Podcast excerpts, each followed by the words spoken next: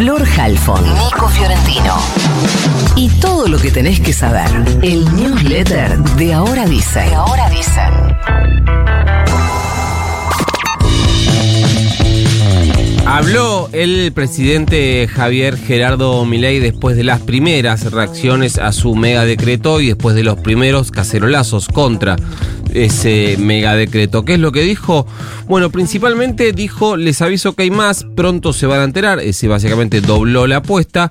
Eh, dijo que lo que se está tratando de hacer es, abro comillas, desmontar esa máquina de impedir que es el Estado, cierro comillas. Después dijo que los que salieron a cacerolear tienen síndrome de Estocolmo. Dijo Milei que se están, eh, que están abrazados y enamorados del modelo que los empobrece, pero eso no es la mayoría de los argentinos. Acá para mí hay dos cosas. Yo creo que en esto último tiene razón. Ni de cerca es la mayoría de los argentinos. De hecho, creo que no hay un solo votante Javier Milei caceroleando todavía. Pero si fuera el presidente me correría un poco esa posición desafiante porque el impacto de las medidas que está tomando tarde o temprano va a llevar a que sean muchas más las personas que eh, salgan a las calles. Antes de esto, en sus redes sociales publicó una imagen, una viñeta, una caricatura de él mismo metiendo preso a un cacerolero, más allá del tema atribuciones o no del presidente. Si el presidente puede o no meter preso a alguien, no sé si es por ahí el mensaje. De hecho, en esto de no cancherear tiene que empezar a poner más la lupa en el Congreso. No es el peronismo el que está marcándole la inconstitucionalidad de su decreto. Además de la, absolutísima totalidad de los constitucionalistas, desde, no sé, desde eh, Gil Domínguez a eh, que debe ser una de las cinco personas más antiperonistas de la Argentina, eh, pasando por el que se te ocurra, todos coinciden en que ese decreto no cumple con la regla constitucional. Y además es la propia oposición llamémosle dialoguista la que le está diciendo que no a Milei Pichetto, Larreta, Lusto, todo el radicalismo unido en un comunicado le están diciendo que esto no se puede hacer por DNU y pidiéndole que mande una ley espejo que reemplace este decreto. Básicamente que mande una ley idéntico al decreto con la misma cantidad de artículos, los mismos artículos, etcétera, y que eso sí se puede ir discutiendo. ¿Quién sí lo bancó? Bueno, obvio, Macri eh, es que escribió un mensaje en sus redes sociales, el expresidente, diciendo algo así como a esta altura de nuestra historia resulta increíble que haya dirigentes que nieguen o relativicen la crisis.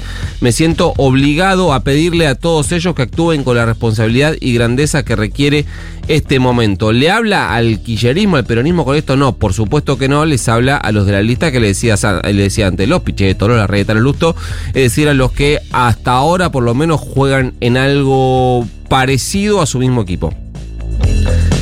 Se reunió la eh, CGT y prepara su reacción al decreto que tiene en su centralidad una barrida completa de derechos laborales, pero también sindicales.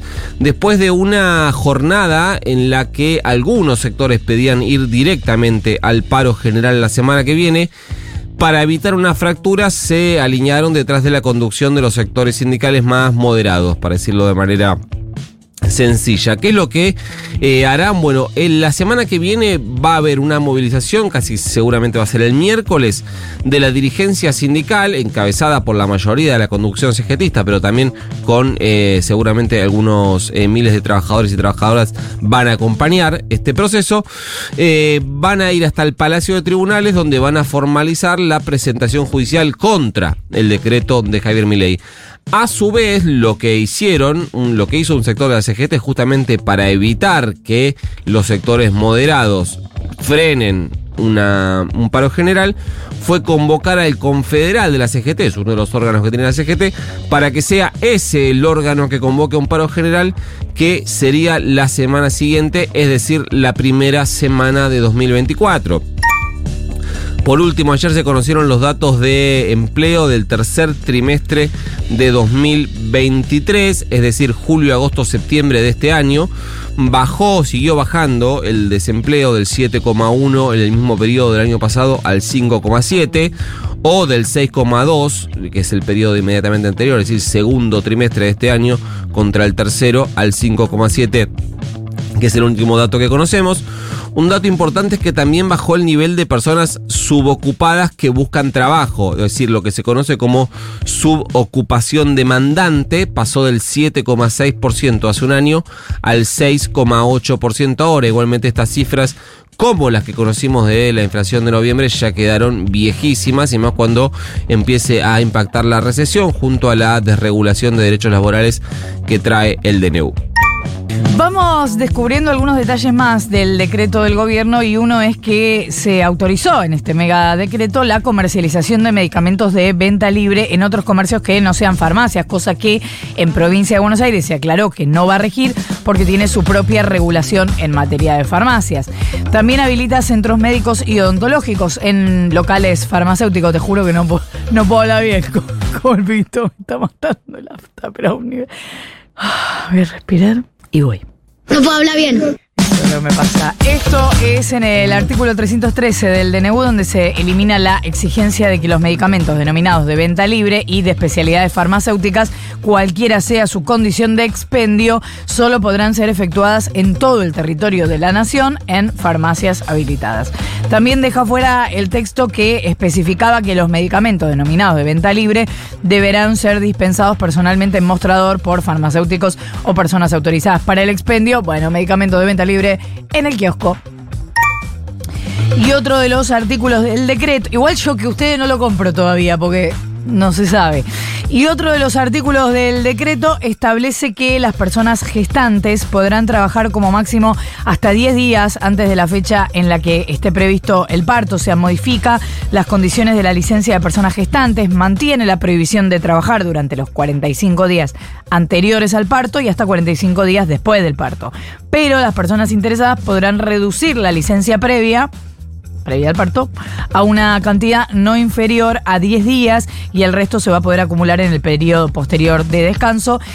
¿Qué es lo que cambia? Tenés el mismo derecho, pero antes eh, el artículo decía que se podía reducir el periodo anterior al parto hasta un mínimo de 30 días. Ahora es hasta un mínimo de 10. Vamos a ir repasando algunas cosas más, si nos da el tiempo, de lo que mm, fuimos viendo de este decreto, porque hay muchos ámbitos en los que hay gente que dice, no sé qué hacer con esto, ¿qué hago? ¿A dónde voy? La justicia porteña confirmó el freno a las obras del gobierno de la ciudad, la Reserva Ecológica Costanera Norte, en la zona de Ciudad Universitaria. Después de la audiencia pública en la que la mayoría de los expositores rechazó el proyecto, la justicia ratificó la suspensión de las obras que incluyen la construcción de un bar sobre la costa del Río de la Plata. El amparo había sido presentado por el Centro de Estudiantes de la Facultad de Ciencias Exactas y Naturales de la UBA. Bueno, todavía la discusión no terminó, sigue en la justicia. Mandamos el newsletter. Got mail.